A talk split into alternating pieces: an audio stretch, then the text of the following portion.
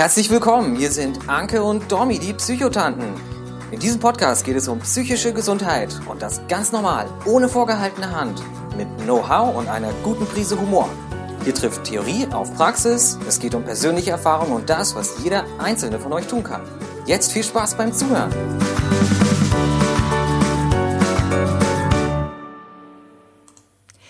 Ja, schön, dass ihr wieder eingeschaltet habt zu einer neuen Folge der Psychotanten. Hier ist äh, die Anke und ich sitze gerade in Ippenbüren und mir gegenüber und bei euch in den Ohren ist die Dominique aus München.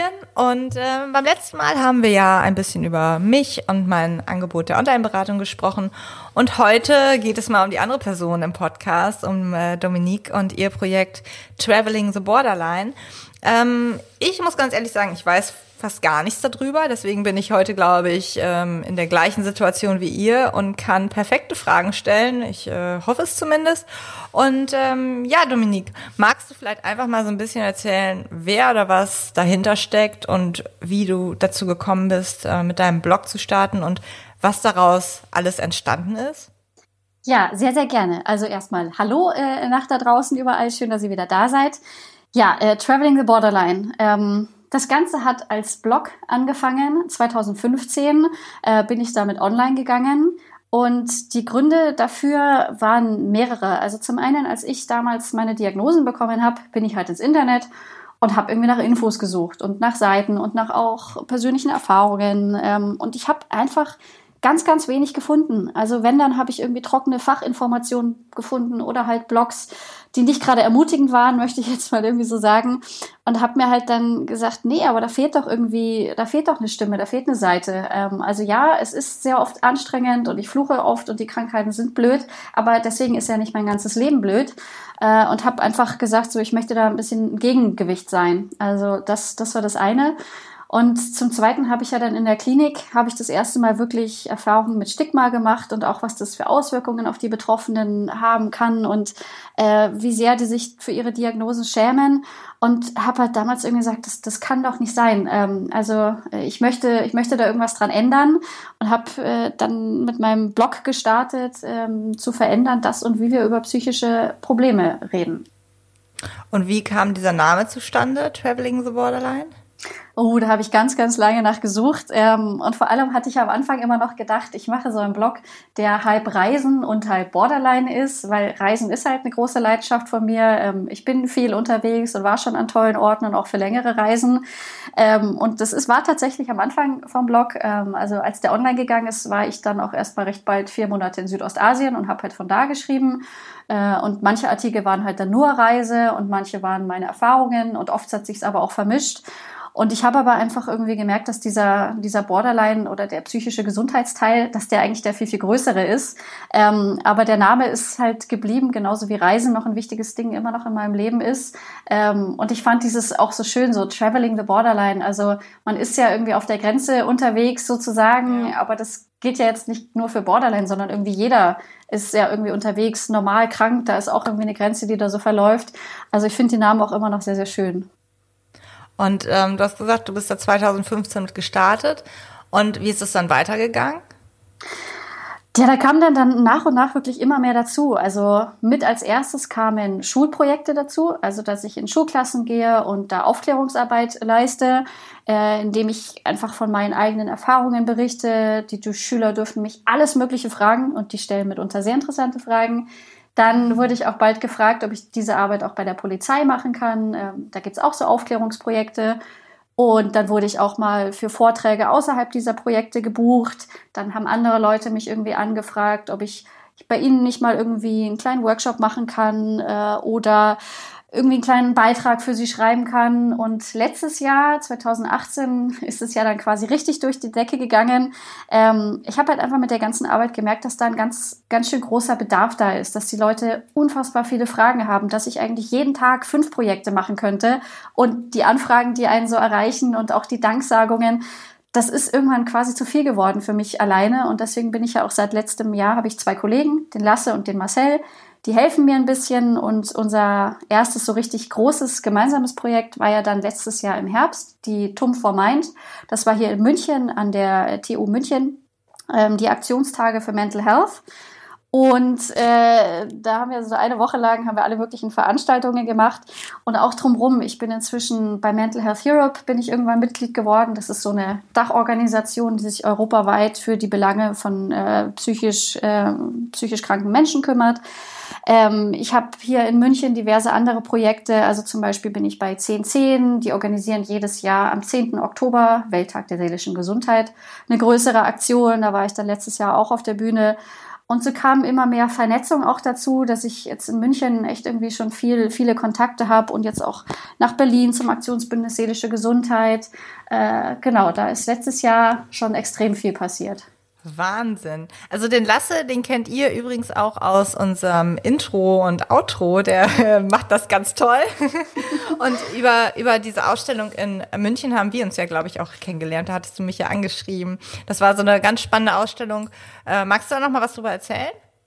Genau, das war ein Teil von unserer, von Tom for Mind, diesen Aktionstagen an der Uni, war eine Instagram-Ausstellung weil wir einfach zeigen wollten, psychische Gesundheit muss nicht gleich langweilig und schwarz-weiß und traurige Klaviermusik sein, sondern besonders auf Instagram beschäftigen sich so viele Leute auf so spannende, kreative, auch unterhaltende, zum Teil lustige Art und Weise einfach mal anders und setzen sich mit äh, ihren eigenen Erfahrungen oder mit dem Thema generell auseinander.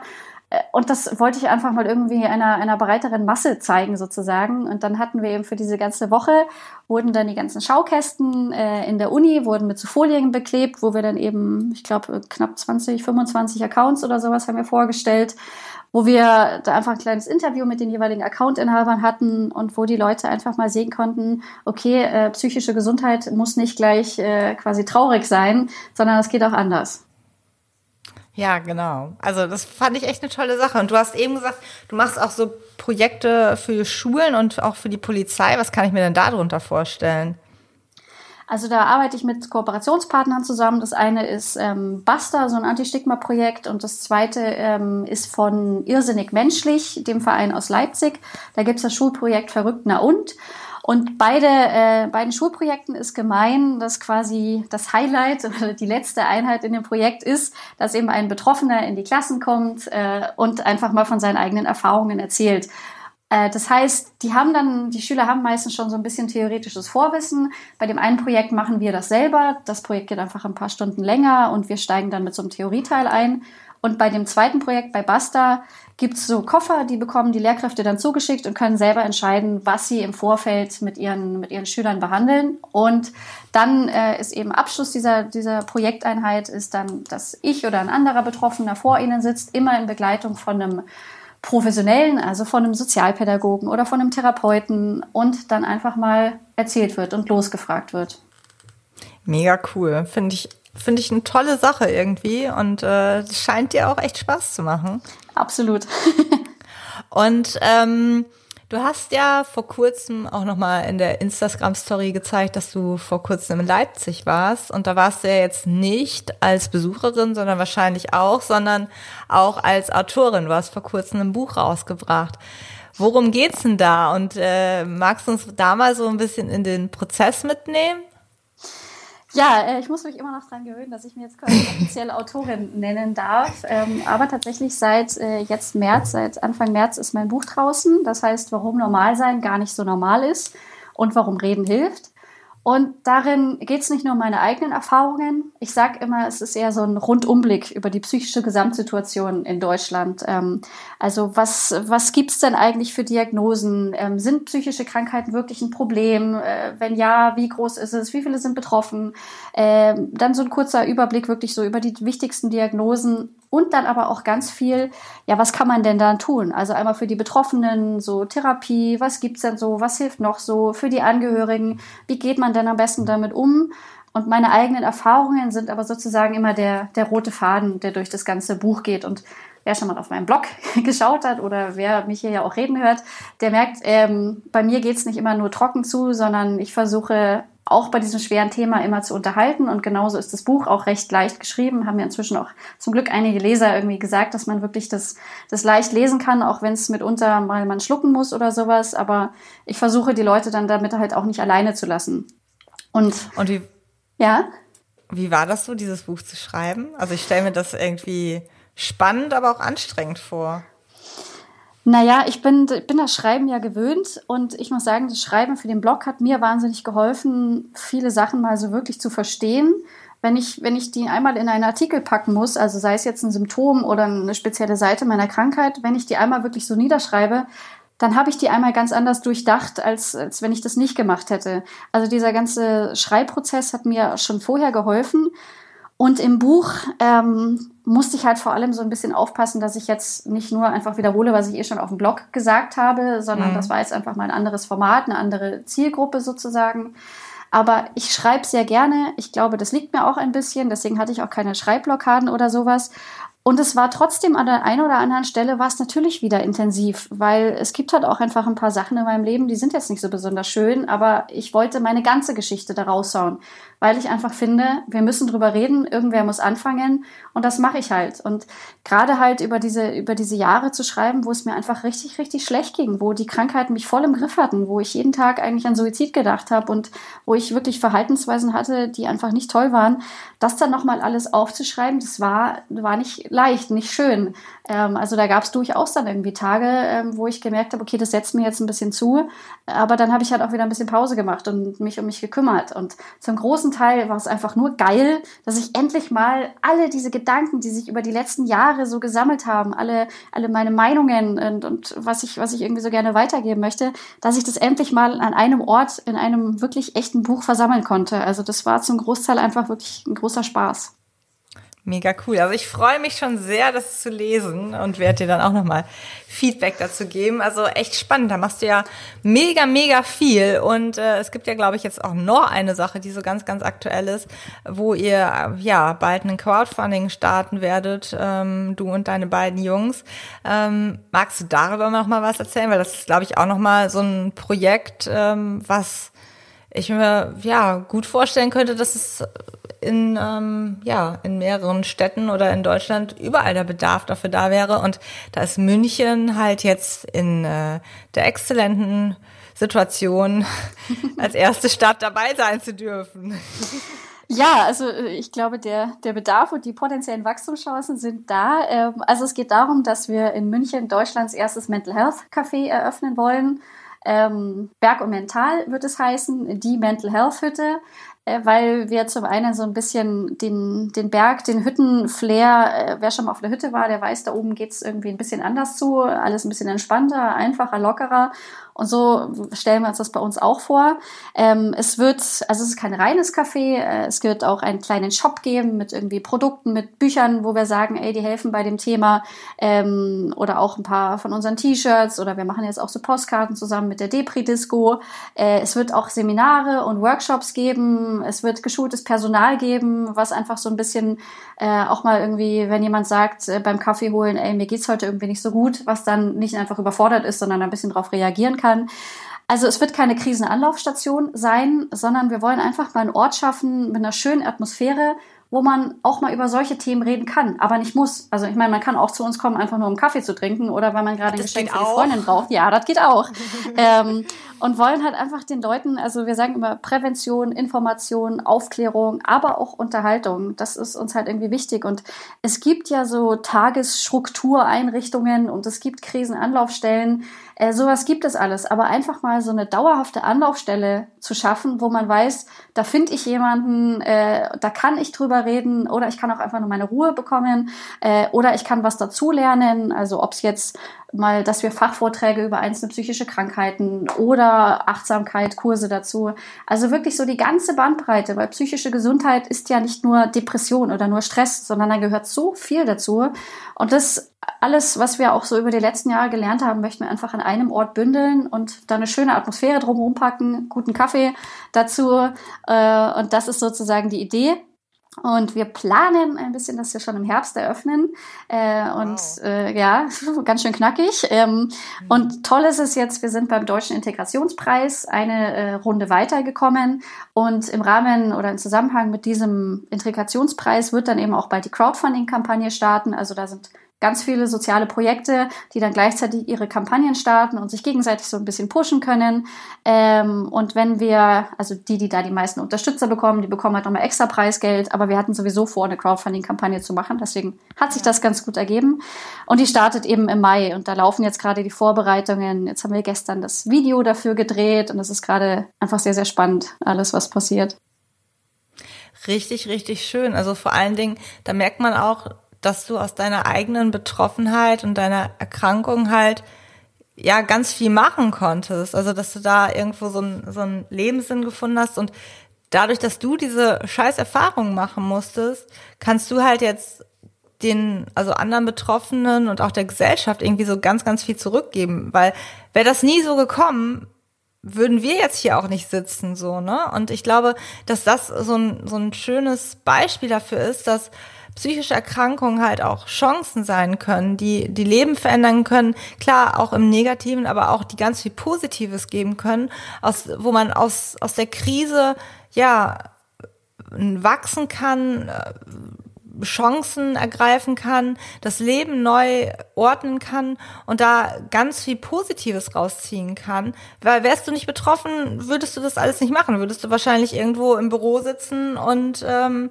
ich weiß nicht was machen. Und ich glaube, dass, also man merkt das, wenn du da so von erzählst, dass sich das auch sehr erfüllt irgendwie so. Und ich glaube, dass das auch für, für euch Hörer irgendwie nochmal ein schönes Beispiel dafür ist, dass man auch, wenn man psychisch erkrankt ist, auch wenn man ähm, schwere Probleme hat, da rauskommen kann und das irgendwo alles nutzen kann. Ich meine, bei mir ist es ja ähnlich irgendwie. Wäre ich nie essgestört gewesen, würde ich auch nicht hier sitzen. Hätte ich wahrscheinlich irgendwas anderes gemacht, als Psychologie zu studieren. Das ist, glaube ich, eine, eine wichtige Botschaft daraus.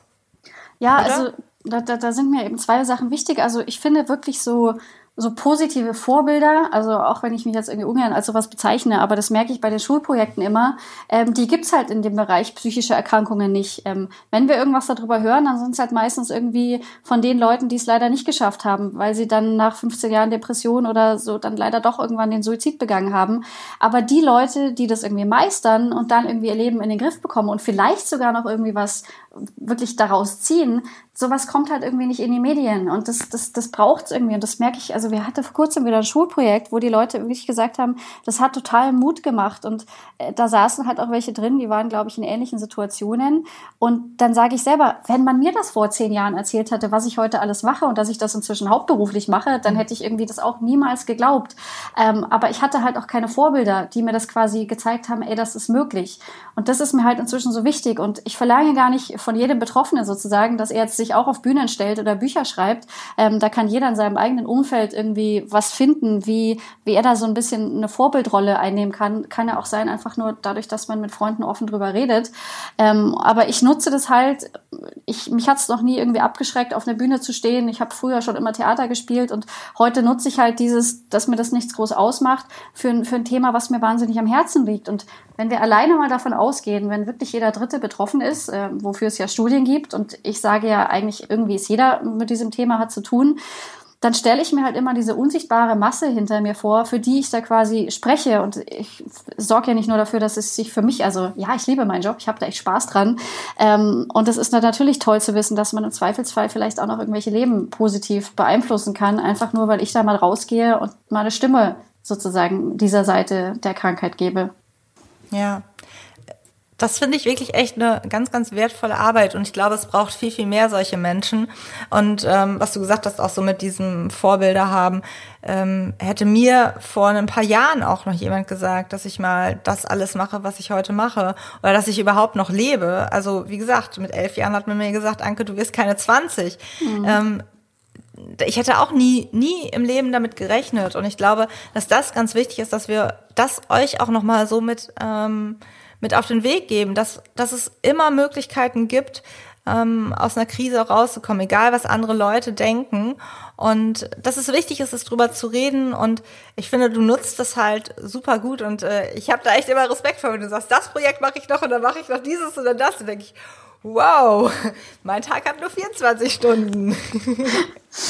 ja, aber das, also das habe ich jetzt so zum Beispiel auch gemerkt. Ich hatte ja eigentlich hatte ich vor, einen Marathon zu laufen, ähm, meinen dritten jetzt bald. Und ähm, da habe ich zum Beispiel dann auch gemerkt, nee, das ist gerade zu viel. Ich kann nicht äh, quasi ein Buch gerade rausbringen, äh, ein Café gründen, ein Unternehmen irgendwie vorantreiben und dann auch noch so nebenbei einen Marathon vorbereiten. Ähm, also da habe ich dann auch schon gemerkt, den habe ich jetzt quasi gecancelt und jetzt ist Laufen für mich gerade wieder nur Erholung und nicht auch noch ein zusätzlicher Druckfaktor. Also ich reagiere da schon drauf, weil es ist, es ist gerade viel, aber es ist halt, wenn man eine Arbeit macht, die man liebt, ähm, dann kostet einen das natürlich weniger Kraft, aber das heißt nicht, dass man nicht trotzdem irgendwie noch sich so regelmäßig Pausen ähm, reinhauen sollte. Und das habe ich jetzt so gerade in den letzten Wochen auch gemerkt, dass, dass ich da jetzt vermehrt drauf achten darf. Ähm, je, mhm. Egal wie sehr man seinen Job liebt, man braucht trotzdem auch mal Zeiten, wo der quasi nichts zu tun hat, nichts zu sagen hat. Absolut. Ist dir sonst noch was wichtig? Möchtest du noch irgendwas dazu verlauten lassen? Ach, es, also du hast ja gerade schon gesagt, es ist, gibt, gibt wahnsinnig viel, was ich so tue. Ähm, und aber es geht halt alles in die eine Richtung, dass ich, also meine Hauptmessage ist ja inzwischen auch, reden hilft, zuhören auch äh, weil das halt einfach meine ganz klare Überzeugung ist. Und ähm, ich wünschte, dass, dass wir anders, dass wir mehr, dass wir besser drüber reden, über psychische Gesundheit und auch schon früher drüber anfangen. Äh, und alles, was irgendwie in die Richtung geht, äh, finde ich toll und finde ich unterstützenswert. Ähm, aber ich, ich vergesse selber irgendwie manchmal, was ich alles mache, wenn mich jemand fragt. Deswegen, ich glaube, das gab jetzt schon mal so, ein, so einen kleinen Einblick und vor allem über meinen Antrieb, warum ich das alles mache. Und ich glaube, dass, dass ich das liebe, das hat man auch gemerkt. Absolut. Wenn ihr da noch irgendwelche Fragen zu habt, dann könnt ihr uns auch immer gerne eine E-Mail schicken an äh, die psychotanten.web.de. Mm, ja, dann würde ich sagen, haben wir wieder eine Folge im Kasten und äh, wünschen euch noch einen schönen Tag, egal was ihr heute noch macht. Und äh, vielleicht äh, schaut ihr mal im Buchladen vorbei und besorgt euch das Buch von Dominique. also vielen, vielen Dank fürs Zuhören und dann bis zum nächsten Mal. Tschüss. Ciao. Danke fürs Zuhören bei den Psychotanten. Wenn euch der Podcast gefallen hat, hinterlasst gerne eine Bewertung. Wir freuen uns, wenn ihr bei der nächsten Folge wieder mit dabei seid. Gute Zeit euch und bis bald, eure Psychotanten. Dominique de Mani und Anke Glasmeier.